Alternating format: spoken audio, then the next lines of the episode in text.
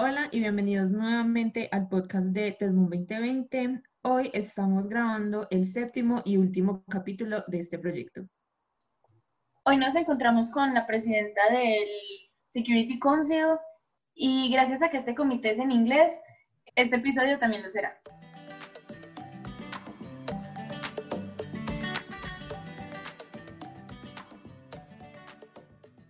Hi, Sofia. We're really happy that you're here.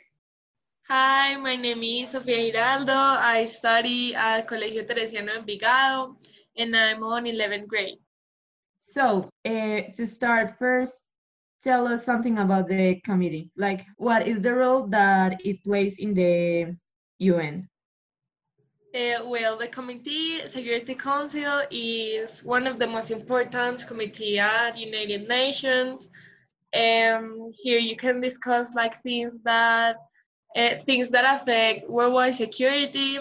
And like we can make a lot of choices about these topics, and we can like discuss what is the best for the world and what is like the best decisions for make the this earth like a better place.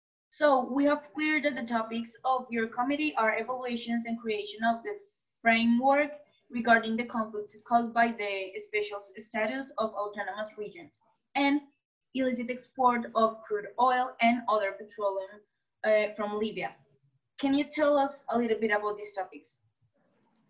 Uh, yes, for the first one, I really think is like a very, very good topic because it's not like focused on like fighting or like discussing. It is focused on real solutions. Like we really need to discuss what is the best for these countries that are that are involved like in these problems. Like it's a problem that is been like in the world such a long time. So I think it's the time for a UN talk about this and like find uh, solutions that really can solve this. So I think it's a very good topic for discuss. And the second one topic, uh, it's another another one good topic because um, like here it's more like what people come to UN like in this a specific topic they can discuss they can fight a little bit because it involves a lot of countries and i really think that is a big problem that needs to be solved. So i really think that in the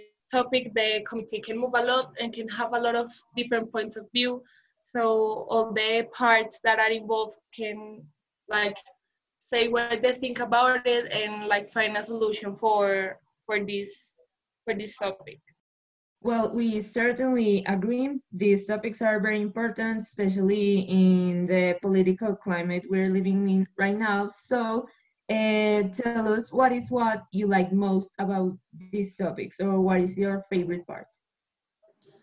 I love both of topics like equally because I think that both of them are so good to discuss.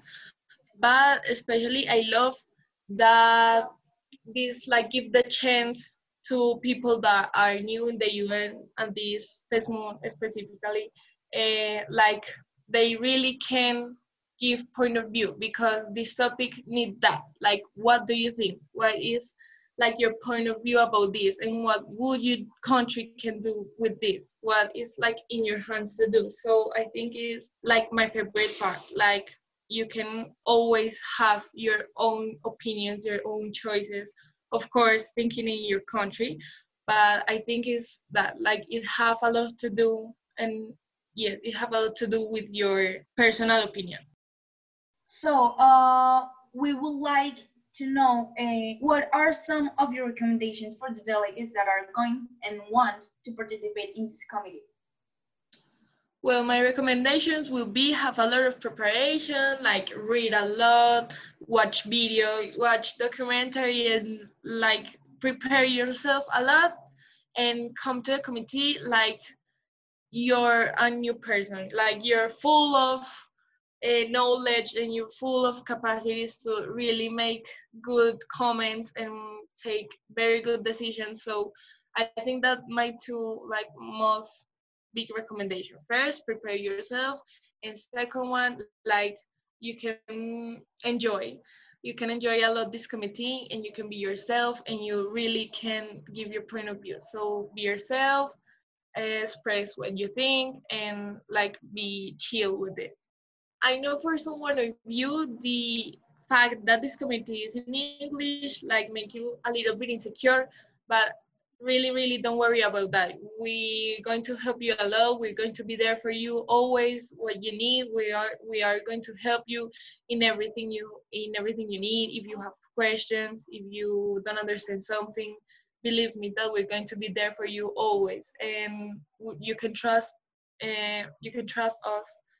Uh, like we're always there. Like we're not going to leave you alone.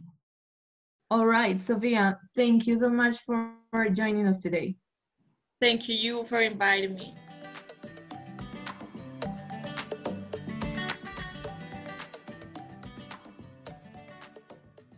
Bueno, este es nuestro último episodio. Estamos demasiado felices de haber podido cumplir este sueño y muy agradecidos con ustedes que hacen parte de él también al escucharnos. Eh, fue un placer haber hecho esto, estar con todos los presidentes, con todas eh, las secretarias, con la mesa directiva.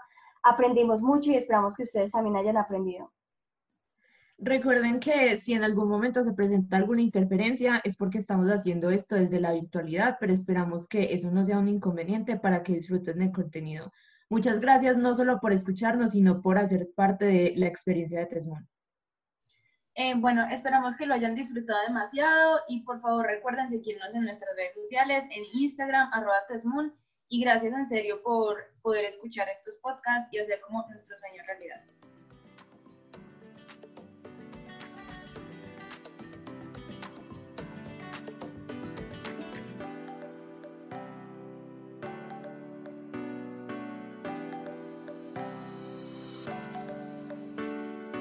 Bueno, y finalmente, si llegaron hasta acá y escucharon todo el podcast, los invitamos a que vayan a nuestra página de Instagram y comenten la publicación que hicimos a nuestro patrocinador arroba Daibasa que acaban de terminar el podcast. Así entrarán al concurso para participar por uno de sus productos. Hasta luego.